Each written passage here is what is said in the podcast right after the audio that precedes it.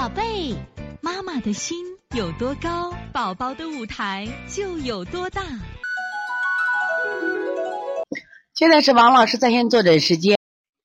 我们现在看一下五四五湖南君俊妈，我家孩子四岁多，星期天开始发烧，星期一没有烧，星期二开始每天中午十二点多开始烧，到晚上四点多退烧，到中午又开始烧，连续四天了，有咳嗽，声音嘶哑，血常规没有问题，扁桃体也不严重。熬不住了，妈妈又熬不住了啊！这有星期天开始烧，已经烧了好几天了啊！所以大家记住啊，三到五天都正常。所以说，如果血常规没有问题，孩子又没有别的症状，你就不要慌嘛。春季生长发烧又叫变征，三十二天什么呀？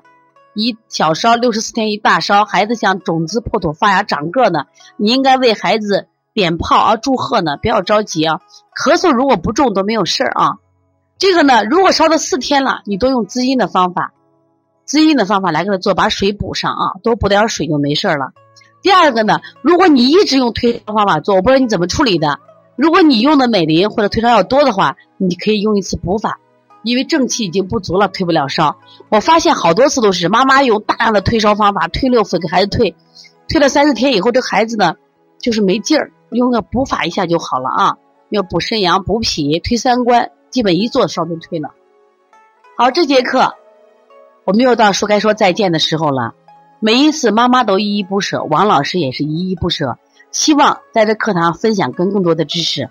但是呢，时间是有限的，但是我想学习是无限，所以从现在开始学习小儿推拿，从现在开始学习正确的育儿理念，一点都不晚。